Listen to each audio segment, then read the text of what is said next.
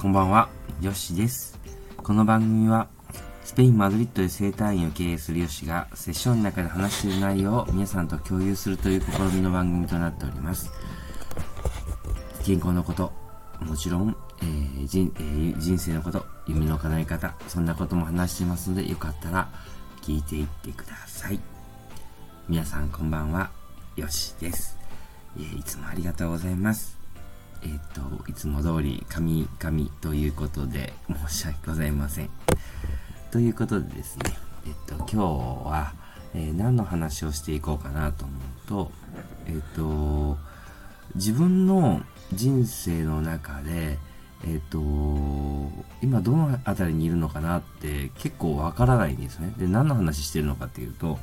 えっ、と、自分の体がどうなっていくのかっていうのって結構わかりにくいんですよね。今、今の現在でいると。で、僕はおかげさまに、で、おかげさまで、えっ、と、いろんな世代の患者さんをですね、あの、見ることができまして、どのように体が崩れていくのかとか、どのように、えっ、と、えー人生もなっていくのかっていうのが、えっ、と、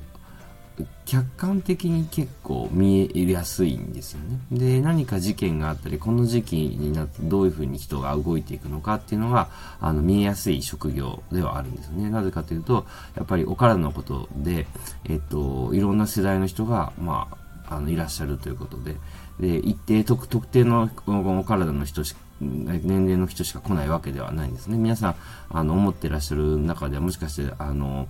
えっ、と、70歳のおばあちゃんのしか来てないんじゃないかって思う人いるかもしれないですけど、それ全然そうではなくてですね、えっ、と、20代の人も来ますし、で、むしろ本当に、あの、5歳の幼児、いや5歳のね、とか6歳の方もいらっしゃ、幼児とかね、その、あの、子供の方もいらっしゃるので、そういう意味では、あのーいろんな世代がわかるわけですね。で、えっと、何が一番ポイントかというと、私たちが、えっと、亡くなる時ですよね。私たちが寿命がある。昔ちょっと健康寿命の話をしたかと思うんですけど、えっと、私たちが体を、えーうまく、動かして生きるために、えっ、と、その寿命が尽きるまでですよね。あの、生がなくなる前に、にえっ、と、体が健康で動く状態が多分いいと思うんですよね。健康寿命ですからね。で、寝たきりの時間が長いっていうのはちょっと、あの、人生としてどうなのかなっていう話になるんですよね。で、えっ、と、まあもちろんそれを否定するわけでは別にないですからね。たただそういう、あの、多くの人は多分体が動いてっていうのが結構ポイントだと思うんですよ。で、え私たち普通に生きてきて、えっ、と、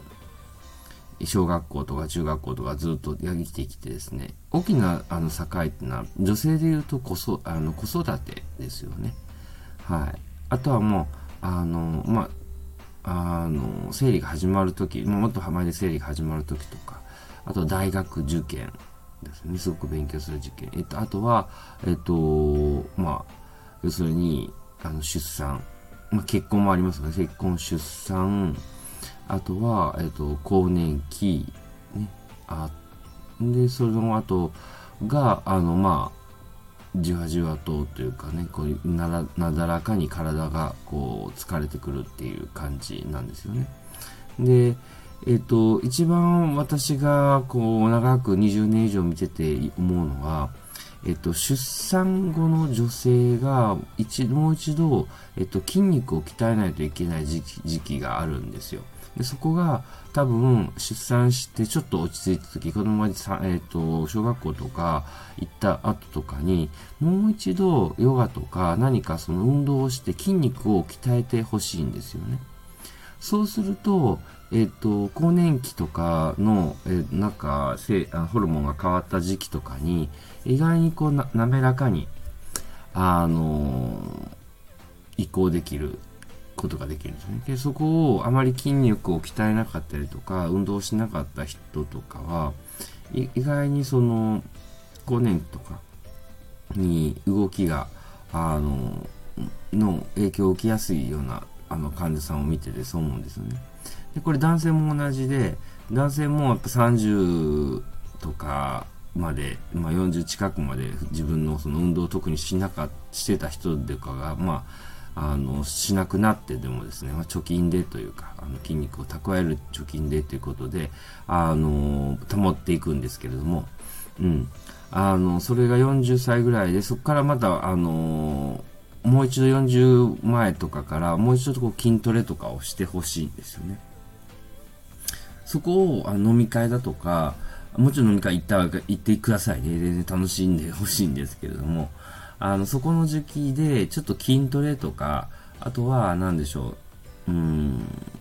歩くとかね、ウォーキングとか、その習慣をもう一度つけてほしいんですね。で、それで、あの、筋肉を一度鍛えていただくと、今度、そうですね、50代、60、50代後半、60代になった時に、えっと、まあ、循環器系の疾患とか、あの、もちろん、あの、